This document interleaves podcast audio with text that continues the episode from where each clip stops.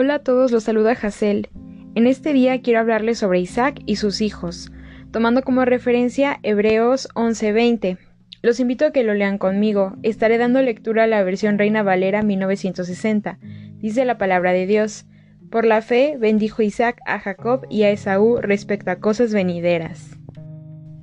La historia sobre la vida de Isaac después de la prueba de fe que Dios le hizo a Abraham la encontramos desde Génesis capítulo 24. De acuerdo con la tradición de ese tiempo, Abraham le buscó esposa a Isaac.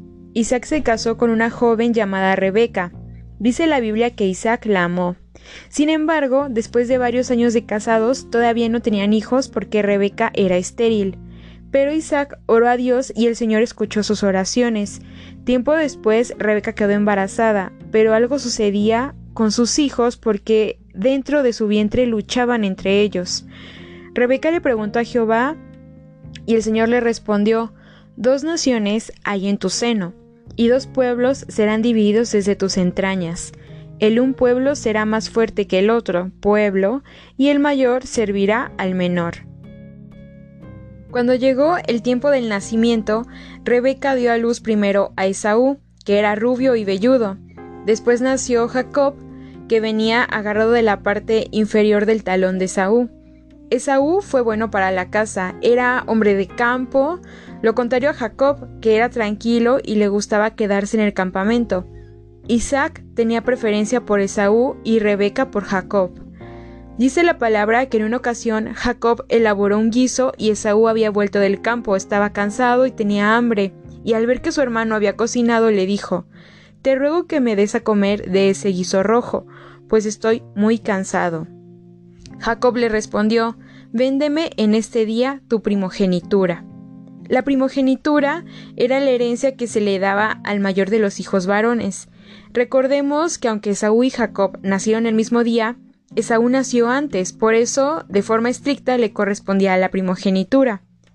A pesar de que la herencia para Esaú estaba compuesta por mucha riqueza en ganado y en dinero, lo más valioso es que a través de los primogénitos de la descendencia de Abraham, su abuelo, Dios cumpliría sus promesas.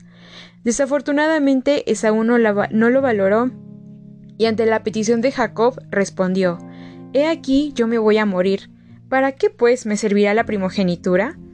Y dijo Jacob, Júramelo en este, en este día. Y Esaú le juró y vendió a Jacob su primogenitura. Entonces Jacob le dio a Esaú pan y guiso de lentejas. Cuando Esaú terminó de comer, se levantó y se fue. Qué triste, así como dice la Biblia en Génesis 25:34, así menospreció Esaú la primogenitura. Cuando Isaac envejeció, quedó ciego, y ya que sentía que pronto podría morir, le habló a Esaú y le dijo que fuera a cazar y que hiciera un guiso para él, y que después de comer lo bendeciría. Rebeca escuchó todo lo que Isaac le dijo a Esaú. Entonces llamó a Jacob y le dijo que fuera por dos cabritos de los que tenían en el, ganado y que ella le iba a hacer un guisado a su padre para que se hiciera pasar por su hermano Esaú y su padre le diera la bendición a él. A Jacob le preocupó que su padre se diera cuenta que no era Esaú, porque recordemos que Esaú era muy velludo y a diferencia de él Jacob era lampiño. Entonces lo que se le ocurrió a su madre fue tomar los vestidos de Esaú y las partes que, que, quedaban descubiertas, que fueron las manos y el cuello, cubrirlas con las pieles de los cabritos que iba a guisar. Entonces así Jacob iba a oler y a sentirse como si fuera Esaú. Cuando Jacob le llevó el guisado a su padre, Isaac le pidió que se acercara para palparlo, para verificar si era o no Esaú. Isaac lo palpó y pensó La voz es la de Jacob, pero las manos son las de Esaú. Además, debido a su ropa, tenía el aroma de su hermano. Siendo así, Isaac creyó que el que estaba con él era su hijo mayor y no su hijo menor. Entonces le dijo la bendición. Mira, el olor de mi hijo, como el olor del campo que Jehová ha bendecido. Dios pues te dé del rocío del cielo, y de las grosuras de la tierra, y abundancia de trigo y de mosto. Sírvante pueblos, y naciones se inclinen a ti. Sé señor de tus hermanos, y se inclinen a ti los hijos de tu madre. Malditos los que te maldijeren, y benditos los que te bendijeren. Después de bendecir a Jacob, Esaú le llevó el guisado a su padre. Entonces Isaac le preguntó, ¿Quién eres tú? Soy Esaú, tu hijo mayor, contestó.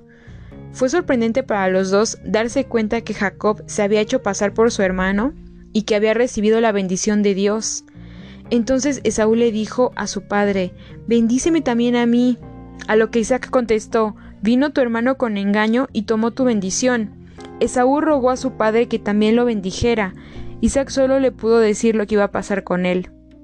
He aquí será tu habitación en grosuras de la tierra, y del rocío de los cielos de arriba, y por tu espada vivirás, y a tu hermano servirás.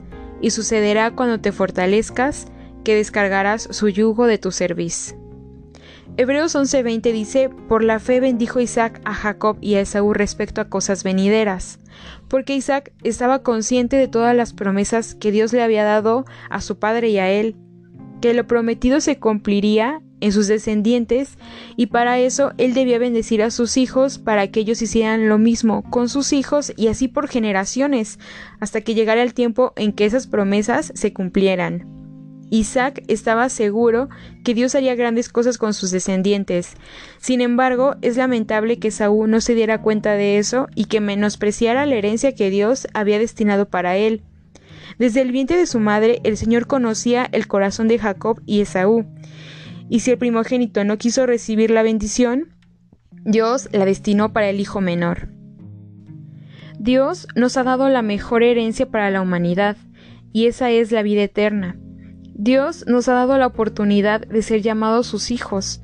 Por medio de Jesús hemos sido perdonados. Lo que el Señor nos pide a cambio es reconocer que Jesús es el Señor y que Dios lo resucitó. Además, Él quiere que lo amemos con todo nuestro corazón.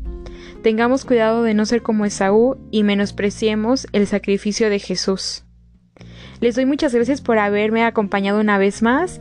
Deseo que estén conmigo en el siguiente capítulo. Adiós.